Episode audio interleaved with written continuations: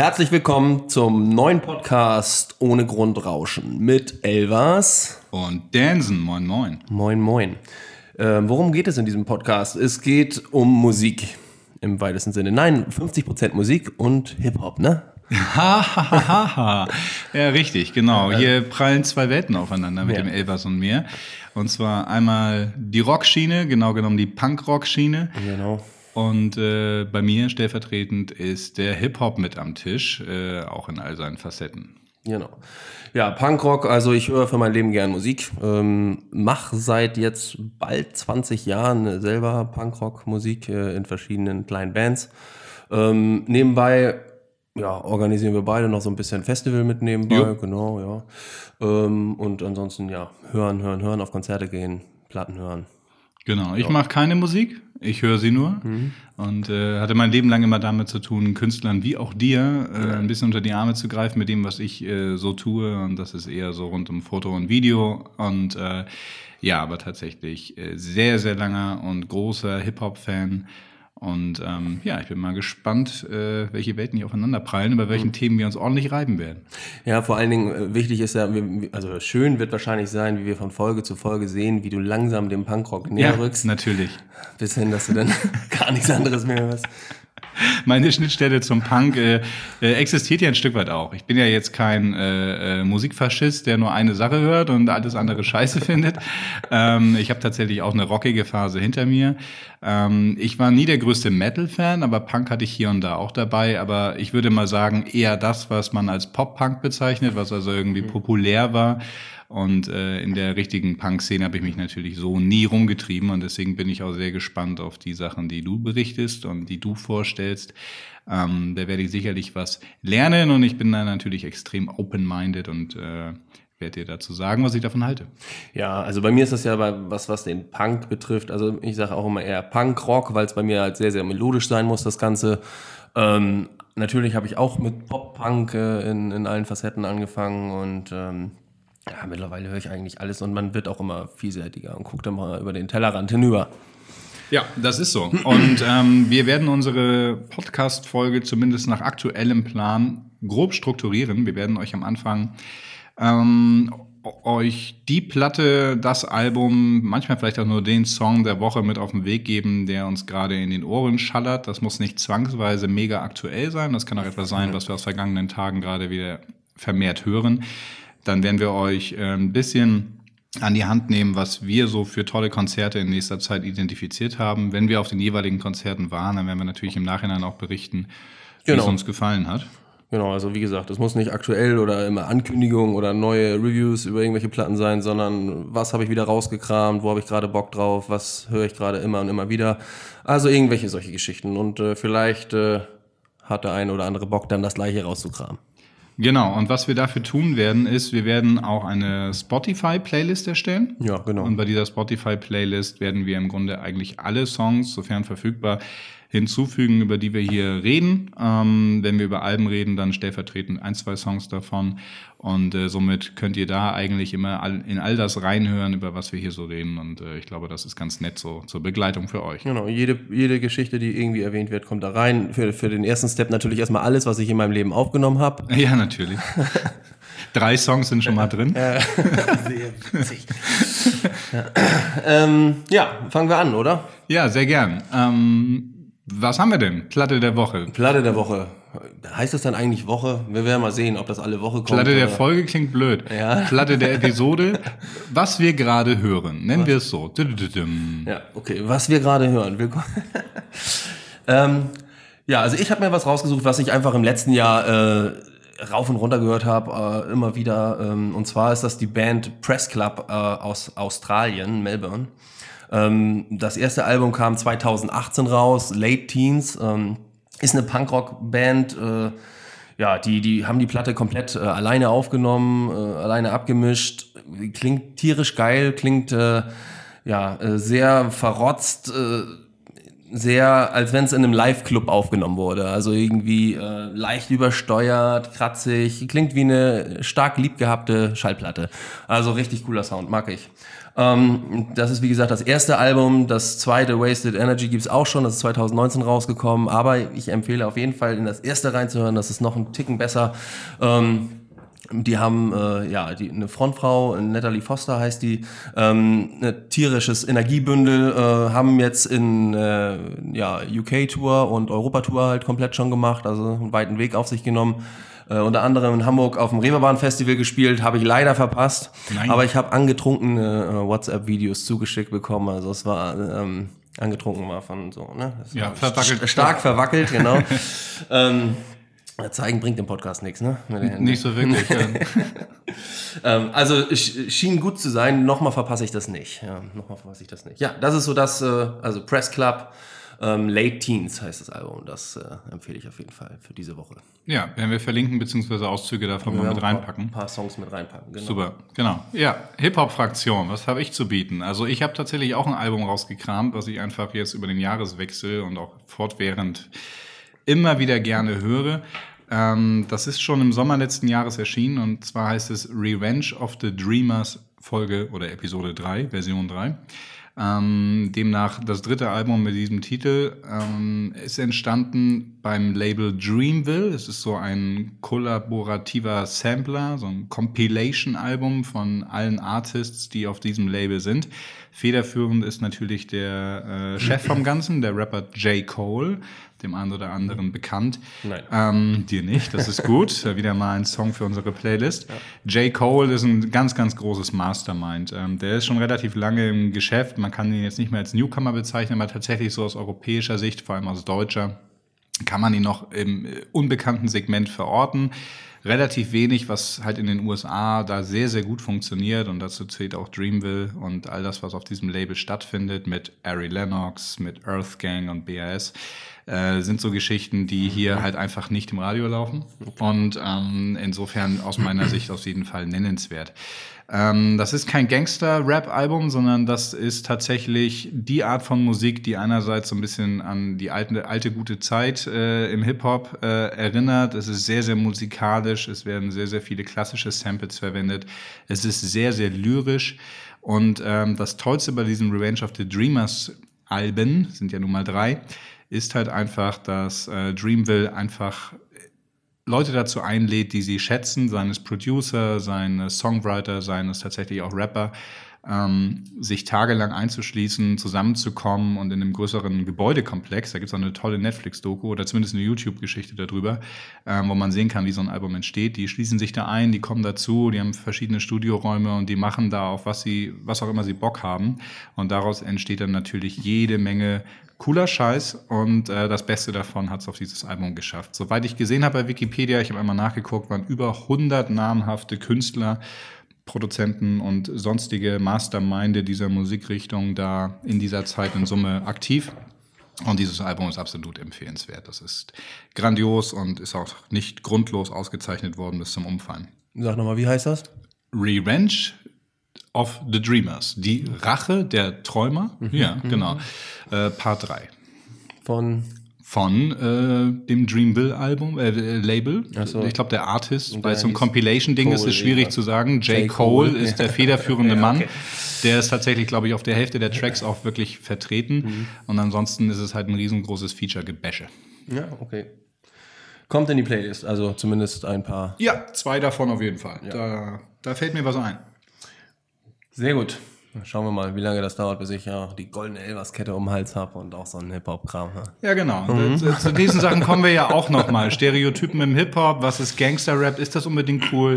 Gibt es nicht noch, noch andere Geschichten? Cool? ja, okay. Ja. Gut, äh, Thema Konzerte. Wie sieht's da bei dir aus? Konzerte, ja, ich habe so ein bisschen was geguckt, was ist, was ist los. Also wir sind ja im Hamburger Umland, also deswegen äh, denke ich, werden wir uns auch auf Hamburg konzentrieren und nicht gucken, was in Düsseldorf los, los ist. Nee, das auf keinen Fall, aber vielleicht auch mal Berlin. Also Hamburg kriegt okay. ja auch nicht jeden Artist ab. Also, das stimmt, das stimmt, ja gut. Sagen wir mal Norddeutschland. Sind, ja, genau. Ja, nach Berlin bin ich auch schon mal für Konzerte gefahren, das stimmt. Ja, ähm, ja also ich habe so ein paar Sachen rausgesucht, nicht, nicht überladen viel. Also im Januar, ähm, 25.01. Mensingers im Grünspan. Was da noch ein Ticken geiler ist, ist die Vorband, wie ich jetzt äh, im Nachhinein rausgefunden habe. Und zwar Spanish Love Songs heißen die. Ähm, auch aus den Staaten äh, ist so dieser typische äh, ja, Flanellhemd-Punkrock, also wie man heutzutage so Gaslight Anthem und äh, Wie, wie, ähm, Vollbart, ne? Karohemd. ich, ich muss gerade hier an den äh, Sozius hier von Tim Taylor hier im Heimwerker King denken. Wie hieß er nochmal? Al Borland. Ja, äh, optisch äh, Ja? so in die Richtung Ah, cool. und dann und dann halt äh, Bruce Springsteen mit ein bisschen mehr Zerre. Ach ja, verrückt. Nee, aber finde ich, finde ich sehr, sehr geil. Und ähm, wie gesagt, die spielen am Vorprogramm bei den Mensingers. Ähm, und ähm, das ist am 25.01. im Grünspan. Äh, spannende Geschichte. 28.01. Anti-Flag und Creepshow in der Fabrik. Äh, Habe ich eine Karte, werde ich hingehen. Du hast eine Nachricht. Ähm, Sollten wir die Handys ausmachen, ja? Alles klar. äh, das ist am 28.01., also vielleicht äh, sieht man sich da mit dem einen oder anderen. 31.01. ist noch Dave House. Ähm, das ist in der Leitzhalle in Hamburg.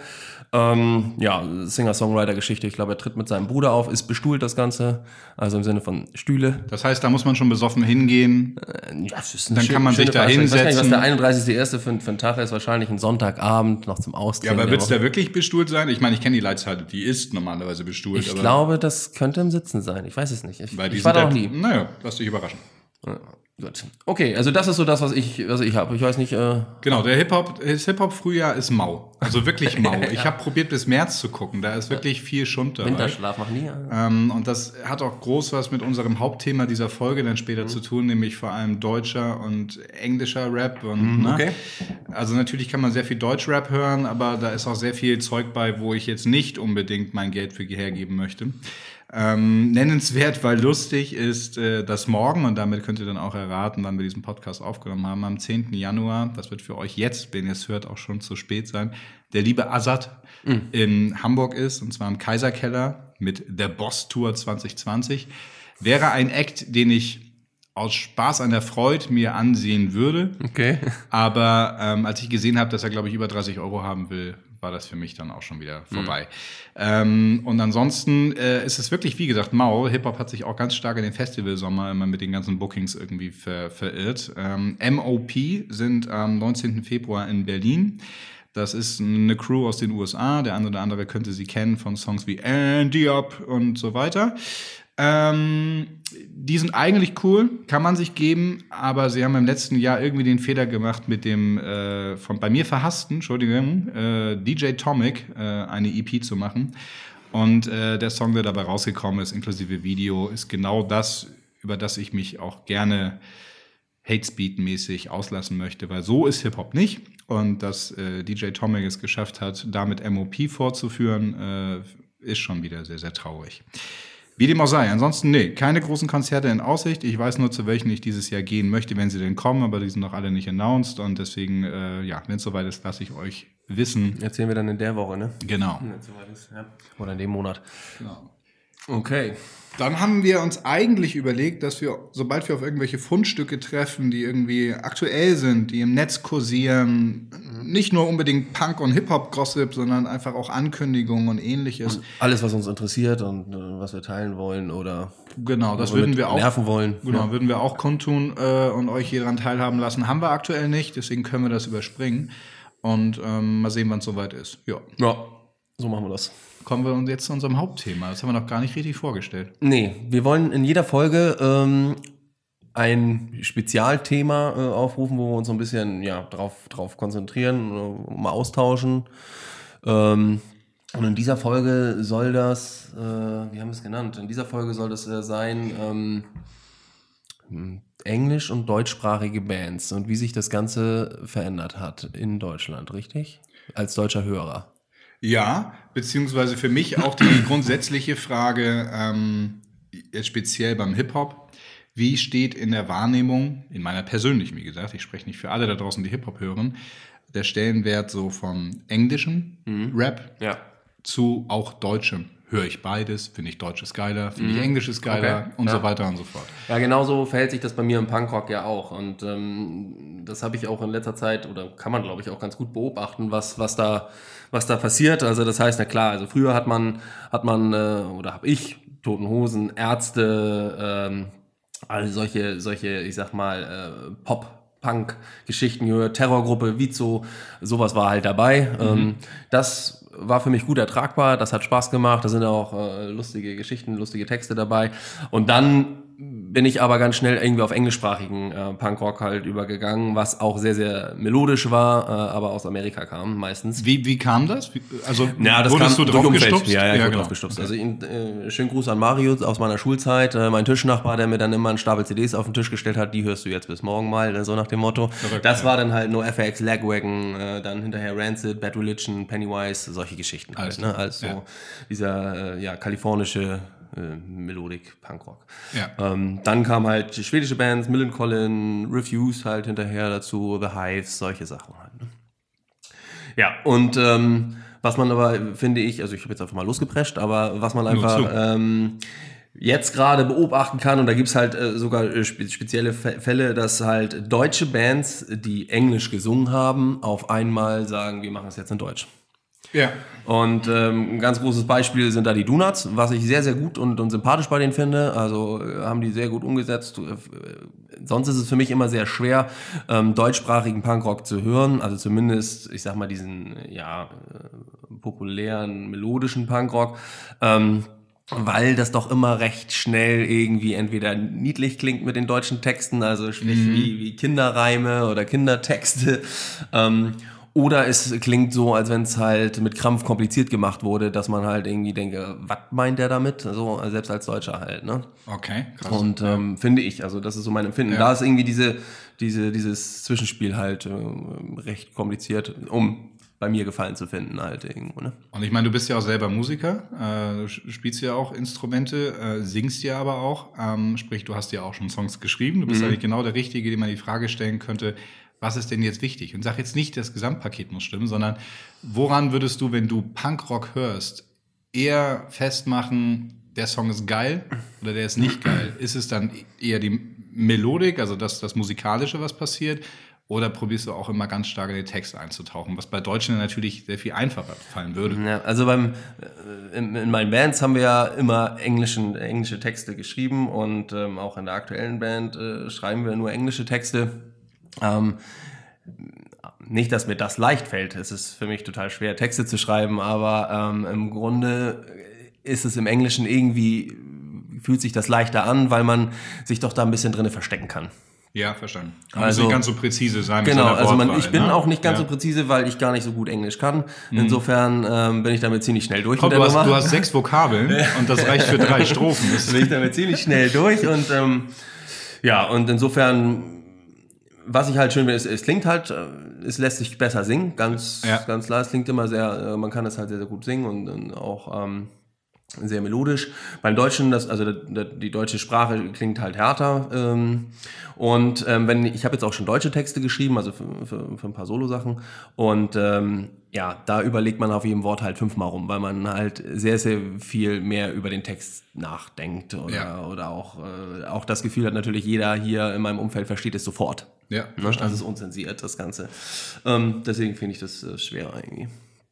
Ähm, und wo waren wir jetzt hier stehen geblieben? Achso, äh, bei den Donuts, äh, wie gesagt, da finde ich das sehr, sehr sympathisch. Ähm, die kriegen das sehr, sehr gut hin, finde ich, dass, dass man halt äh, genau da in der Mitte ist, dass es gut und sinnig ist und halt cool klingt. Ähm, aber es gibt auch, auch andere Beispiele, wo es dann halt irgendwie mir nicht gefällt. Ne? Ähm, ja, es, dann eine zweite Band, Smile and Burn heißen die. Ähm, die haben fünf englische Alben rausgebracht, auch eine deutsche Band. Und ähm, jetzt kommt, weiß ich gar nicht, diesen Monat, glaube ich, äh, auch das erste deutschsprachige Album. Ich habe mal ein bisschen recherchiert, warum das bei denen so ist, warum die das äh, machen. Ähm, ja, äh, die hatten einfach den Kopf leer, was englische Texte angeht, so habe ich es verstanden und Okay, haben da ja. irgendwie äh, so neue Inspiration drin gefunden in, der, in dem Thema dann. Ne? Klar, man kann sich in seiner Muttersprache ja auch naturgemäß ein bisschen besser ausdrücken. Hm. Das ist ja so. Aber das macht die Sache natürlich auch insofern kompliziert. Und das ist auch eigentlich ein guter Bogen zum Hip-Hop, auch wenn ich dich jetzt noch nicht abschneiden Nö, möchte. gut, Aber so generell, ähm, die Deutschen neigen sehr, das ist eine These von mir und eine Beobachtung. Die Deutschen neigen sehr stark dazu, deutsches Liedgut, deutschen Gesang, deutsche Texte, ähm, relativ schnell verstehen und interpretieren zu wollen. Das heißt, sobald man es versteht und dem Text folgen kann, fängt man äh, an zu überlegen, ist das eine schöne Geschichte? Passt das zu mir? Ist das eine Aussage, die ich teile? Ist das ein Erlebnis? Was auch immer. Ähm, das heißt, man, man, man, man offenbart sich halt sehr viel mehr so in dem Publikum, wenn man in, in der Muttersprache unterwegs ist, vor allem in Deutsch. Mhm. Das ist meine Wahrnehmung. Weil auch wenn du dir Reviews durchliest von solchen deutschsprachigen Werken, wird immer sehr, sehr stark auch darauf referenziert, was denn da so der Inhalt ist. Und ist es mhm. schwer, ja. ist es spaßig oder was auch immer. Was wurden für Metaphern benutzt, bla bla bla. Und das ist vor allem natürlich im Hip-Hop sehr, sehr ähm, stark, weil es ist ja nun mal Sprechgesang ja. und die Wortanzahl ist erheblich höher als im Punk. Und äh, normalerweise werden halt auch blumige Geschichten erzählt. Und äh, meine These ist halt tatsächlich die, dass man an dem amerikanischen Beispiel sehr, sehr gut sehen kann, dass zumindest die bekannteren, größeren, populäreren Hip-Hop-Acts, für Punk kann ich jetzt gar nicht reden, aber, oder für Rock, aber bei den Hip-Hop-Acts es auf den Inhalt der gesprochenen Worte gar nicht so stark ankommt. Und auch das Publikum, das natürlich die Eng als, Eng als englisch sprechende Menschen, die englisch, sprechende, äh, englisch angesungenen, gesprochenen Texte naturgemäß Wort für Wort verstehen müsste, mhm. gar nicht so stark an den Worten und den Lippen hängen, sondern da eher auch die Musik die, die, die Partytauglichkeit, der Beat, der Flow und das Gesamtwerk zählt. Das ist eigentlich genau das, warum ich auch äh, mich sehr, sehr viel stärker mit amerikanischem Rap identifizieren kann weil ähm, ich will gar nicht sagen, ob die besser oder schlechter produziert sind, aber diese Abstraktion, nicht jedes Wort für wahre Münze zu nehmen, sondern einfach das Gesamte zu sehen und zu gucken, ist der, ist der Beat cool, ist, ist das ein geiler Song, hat er ein nettes Gefühl, was auch immer, ähm, steht tatsächlich für mich im Vordergrund. Und wenn mich zum Beispiel in den ersten zehn Sekunden von einem neuen Hip-Hop-Track ein Beat langweilt oder mich ankotzt und ich sage, oh, kann ich nicht hören, was haben die denn da benutzt? Haben die, keine Ahnung, eine Truckhupe als Beat genommen und das ist sehr schrecklich, dann kann er noch die tollste Geschichte erzählen, dann ist für mich der Song schlecht. Das heißt, ich sehe ich sehe es tatsächlich stark aus in der Entertainment-Faktor-Sicht. Ist das für mich ein toller Song, ja oder nein? Und ich habe das Gefühl, dass die Amis das auch so sehen und gar nicht so wortkritisch sind wie wir Deutschen. Also beim Eng, wenn ich englischsprachige Musik höre, ist das bei mir definitiv auch so, dass ich das Musikalische da im Vordergrund habe. Ja. Also wenn ich, wenn ich äh, Songs halt richtig mag und äh, dann beschäftige ich mich auch damit, was singt denn der da, ne? Also, dass ich da mal ein bisschen mich drauf konzentriere, worum geht es in dem Text oder, ja. ne? aber in erster Linie ist es halt die Musik, ne? Genau. Und äh, gefällt mir der Song. Ja. Beim Deutschen ist es natürlich sehr, sehr auffällig, was, was er da singt, weil man das sofort im Vordergrund gleich irgendwo ins Gesicht kriegt. Halt ja, irgendwie. und manchmal äh, schwingt dem deutschen Gesang ja auch eine sehr poppige, wenn nicht sogar teilweise fast schlagerartige Attitüde mit. Mhm. Weil bis vor ein paar Jahren, und ich denke ich denk jetzt einfach mal an die wilden 90er, die ja von der Popmusik dominiert waren, wo wir überschwemmt wurden, nicht nur vom amerikanischen Popkram, ich rede jetzt vom Radio wohlgemerkt, ne? all das, was auf den Bravo-Hits ist, sowie halt auch den deutschen Produktionen, das war alles durch die Bank weg Englisch. Alles, mhm. was nicht Schlager war, war Englisch und insofern Pop. Rock sowieso, wir haben ja mhm. sehr viel amerikanischen Rock gehört und so weiter und so fort. Und das Einzige, was es in Deutsch so wirklich gab, bevor die ganzen Silbermonds und wie sie alle heißen dieser Welt dann irgendwann aufkamen, Ende der, Anfang der 2000er wahrscheinlich erst, ähm, war es halt so, sobald es Deutsch war, war es schlagerartig. Und ähm, mhm. ist natürlich auch ein Riesengenre in Deutschland, darf man ja nicht von der Hand weisen. ein Riesenvorteil. Ja, ja, sicher auch. Aber ähm, da sozusagen sich wieder auf seine Muttersprache zu besinnen, ist natürlich auch eine mutige Geschichte, ja. wenn es einfach historisch so ist, dass mit deutschsprachiger Musik eigentlich ganz andere Genres verbunden waren. Mhm. Ne? Ja, ich finde es ja auch nicht, nicht, nicht, nicht schlecht. Ne? Also wie gesagt, es gibt ja gute Beispiele und es gibt mit Sicherheit, wenn man noch ein bisschen sucht, ähm, ähm, gibt es halt ja zig deutsche gute Bands, die deutsch singen, aber es ja. sind dann halt auch welche, ähm, die halt das schon immer machen. Mal Turbostart oder jetzt, ähm, was auch ja, groß äh, überall im Munde ist, feine Sahne, Fischfilet beim Punkrock, also mhm. die sind ja auch sehr, ja. sehr, sehr stark unterwegs. Ähm, Pasco ist äh, eine, eine Band, die gerade äh, sehr gut ankommt. Ähm, ja, das sind halt alles gute deutschsprachige Bands. Aber was man halt beobachtet, ist halt, dass auch welche, die schon jahrelang und immer Englisch gesungen haben, auf einmal sagen, jetzt machen wir das auch mal in Deutsch. Ja. Ne? Und gibt's das denn im äh, Hip-Hop auch, dass deutsche Acts äh, immer Englisch? Gibt's überhaupt deutsche Deutsche Acts, die Hip-Hop, die Englisch singen? Boah, jetzt, jetzt haust du mich, ja, jetzt haust du mich bei meinem, bei meinem, äh, bei meinem Wissen an das gar nicht so groß ist, wie äh, der Zuschauer vielleicht klar, jetzt vermuten noch mehr darf. Hausaufgaben als, als genau. Das, ja. Also ich überlege nochmal im Hinterkopf. Deutsche, na, natürlich wird es den einen oder anderen geben. Mir fällt gerade Patrice ein, aber das ist eher so ein R&B-Sänger. Also ähm, Gentleman zum Beispiel ist auch nicht zwangsweise klassisch Hip-Hop, nee. aber ähm, es, ja es gibt so ein paar Acts, die einfach sehr Hip-Hop-nah sind, die auch einfach andere Sprachen äh, gesungen haben, dann natürlich auch in erster Linie Englisches. Aber im Grunde gebe ich dir schon recht. Es ist so gut wie gar nicht vertreten. Mir fällt wenig ein bis gar nichts. wo deutsche Acts später mal was in Englisch gemacht haben. Außer vielleicht mal ein einzelner Song oder so, ne? Mhm. wo man irgendwas ausprobiert hatte. Aber ja, okay. dass sie diesen Wandel gemacht haben im Sinne von, wir haben jetzt eine englische Phase, das ist mir so jetzt nicht bekannt. Generell glaube ich einfach, dass ähm, gerade im Hip-Hop die größte, soll man das sagen, atlantische Spaltung irgendwie da ist, so äh, habe ich das Gefühl. Also deutscher Rap klingt in Summe ganz anders als in den USA. Das mhm. liegt jetzt nicht das nur an den auch, Beats also, und der, soweit ich das beurteilen kann. Ja, ja genau, nicht nur an ja. den Beats und den Produktionsqualitäten ähm, und auch nicht zwangsweise, wie ich eben ausgeführt habe, an dem Punkt, dass man sich mit deutschen Texten viel stärker auseinandersetzt und auf einmal auf den Inhalt achtet. Mhm. Diese ganze Gangster-Rap-Geschichte mit äh, dieses, dieses Zuhältertum, Frauen sind Bitches, ich bin der Geilste, hast du nicht gesehen, ich komme aus einem Viertel, wo alles scheiße war und Gewalt und bla bla bla. Das hast du natürlich im Englischen genauso. Das sind die Wurzeln des Hip-Hops, da müssen wir uns nichts vormachen. Ähm, es ist da nur einfach, finde ich, äh, unterhaltsamer verpackt. Mhm. Ähm, Im Deutschen bleiben sich, ne, so wie wir gerade festgestellt haben, alle sehr der deutschen Sprache treu. Äh, mal mehr, mal weniger. Es probieren auch welche, die nicht so gut Deutsch können, dann in Deutsch zu rappen. Das ja, ist auch legitim, auch aber das hört man hier und da auch aus. mal und das ja. ne, ist so ein bisschen befremdlich.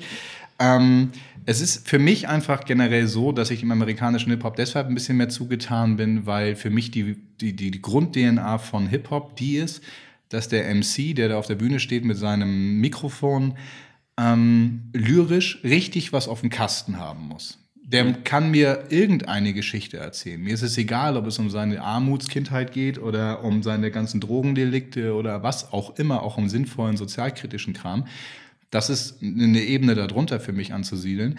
Ähm, mir geht es in erster Linie darum, dass er einen extrem guten ähm, ein extrem gutes Reimverständnis hat, ein extrem gutes Vokabular und damit natürlich auch mit Metaphern spielen kann, Bilder erzeugen kann, sehr, sehr gut reimt und halt nicht in so ein AB-Kindergartenschema äh, mhm. ja, ja, genau, verfällt, sondern sagte, ja. qualitativ hochwertig dieses Rhyme-Ding macht mhm. und dabei auch in einer Zeile gern mal zwei, drei Metaphern reinbaut oder Querverweise oder sonstige Bilder zeichnet, wo man sagt, wow, das, wie, kann er das sagen? Geil, bin ich noch nie ja, drauf das gekommen. Das aus dem Stegreif dann manchmal auch, ne? Genau, also, genau diese, ja. diese lyrische Brillanz, das ist genau das, was ich in Deutschland sehr, sehr viel weniger Rappern zugestehen möchte tatsächlich, mhm.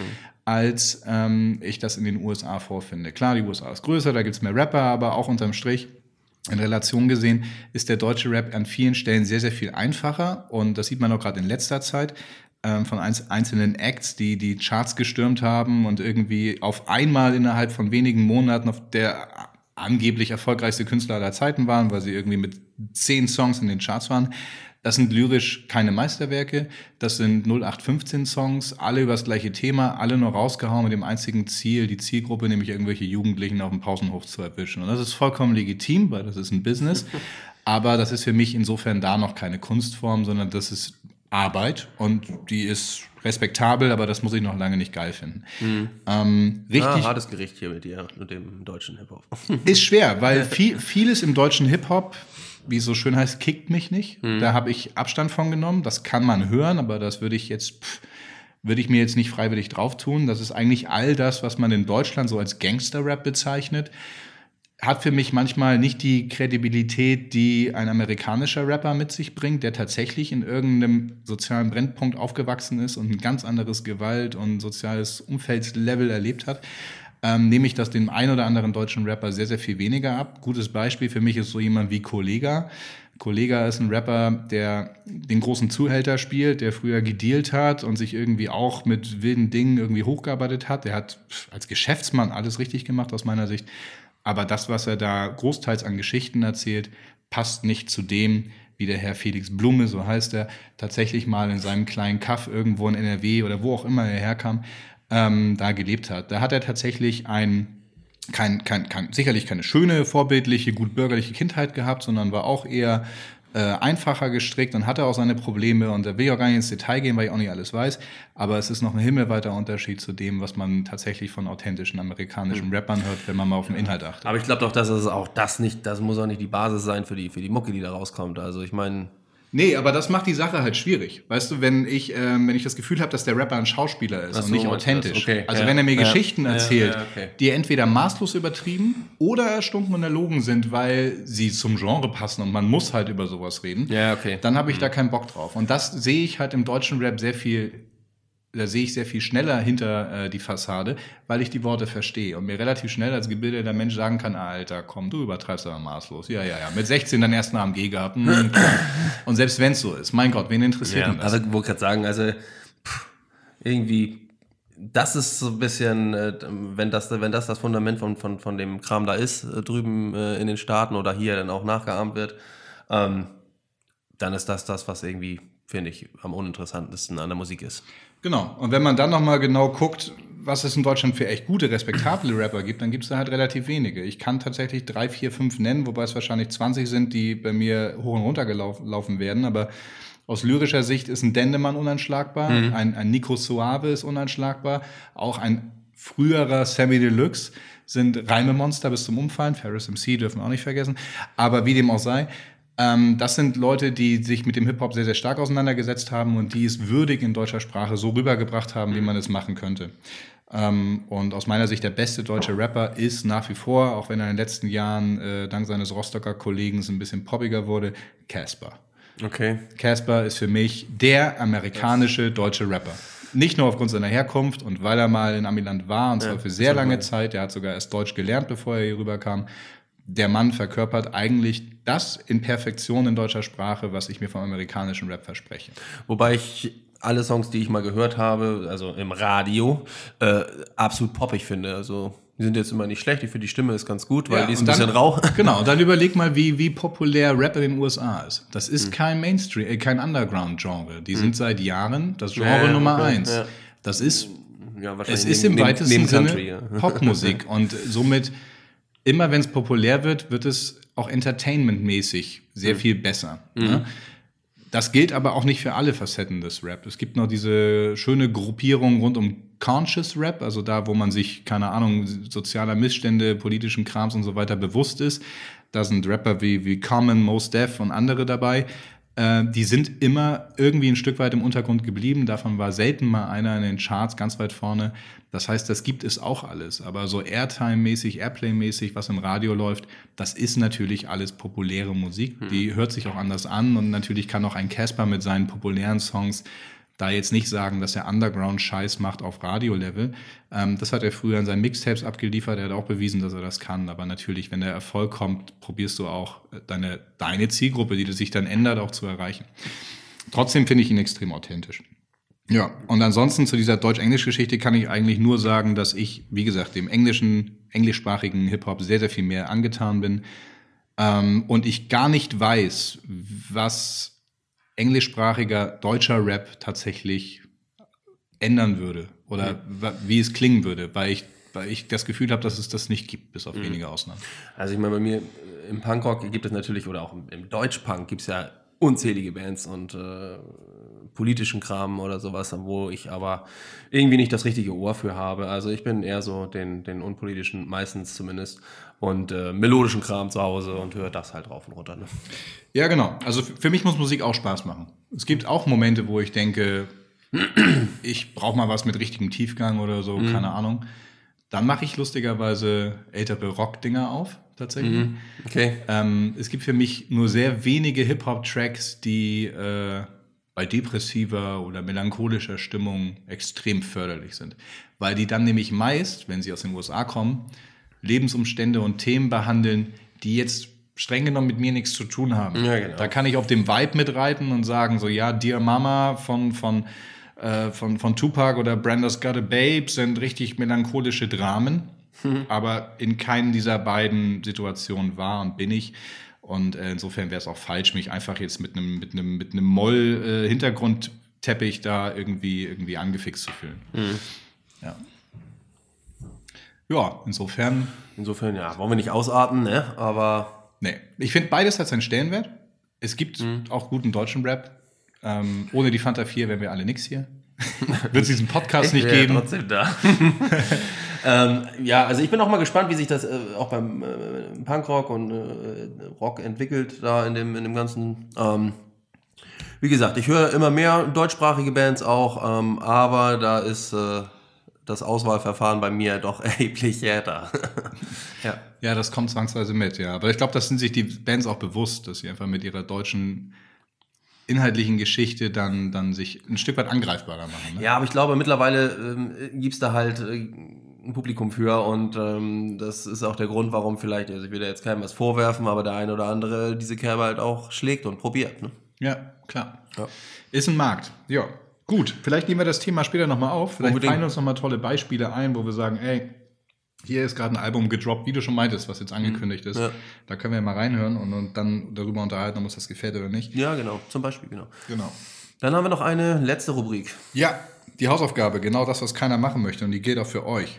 Denn hm. wir wollen uns gegenseitig, äh, genreübergreifend, mal ein, ein, ein Album äh, mitgeben genau. bis zur nächsten Folge. Ja wo wir dann mal gegenseitig reinhören und dann mal äh, gucken, wie wir das Ganze äh, ja finden. Also, also sprich der Danson, der kriegt ein Punkrock-Album an die Hand, äh, was er sich mal anhören muss und ich äh, äh was aus dem Hip-Hop-Bereich. Richtig.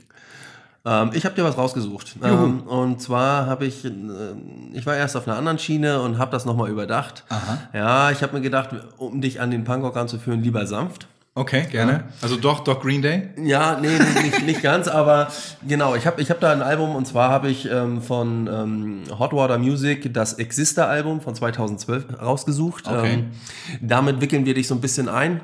Viele werden wahrscheinlich hier draußen sagen, warum das Exister, äh, nicht das Caution-Album oder... Ähm, No Division, ja, das sind dann die Beinfeger. Wenn ich dich mit dem Exister einge, eingepackt habe ja. ne, und, und, du durch diesen, ich sag mal ja, äh, massentauglichen Sound ja. ähm, auf den Punkrock aufgesprungen bist, dann ziehe ich dir mit den anderen Alben die Beine weg. Oh, ich bin sehr gespannt. Du musst mir das nochmal aufschreiben, aber das, das ja, also, genau.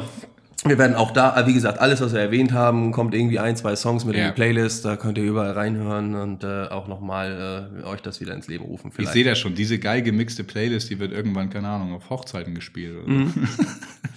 ja, das äh, ist durchaus möglich. Ja. So, meine Hausaufgabe ist auch extrem massenkompatibel, weil ähm, extrem bekannter Rapper, wenn nicht gerade irgendwie Nummer eins oder zwei in den USA, äh, Chance the Rapper heißt er kommt aus, mhm. Gott, lass mich lügen. Chicago? Ja klar, ist ein, ist ein Homie von Kanye West, muss Chicago sein. Chance the Rapper ähm, läuft immer mit so einem coolen Cap rum in Übergröße mit einer 3 vorne drauf. Frag mich jetzt nicht, was die bedeutet. Gespannt. Aber er ist ein sehr, sehr cooler Typ. Sehr, sehr eloquenter, intelligenter Familienmensch. Kein Gangster-Rapper. Ähm, deswegen will ich dich da auch sanft ranführen. Irgendwann wird auch mal ein krasses Gangster-Rap-Album, vielleicht auch aus vergangener Zeit, äh, mal meine Hausaufgabe sein. Aber jetzt ist es Chance the Rapper mit dem Album Coloring Book. Das ist, glaube ich, das vorletzte.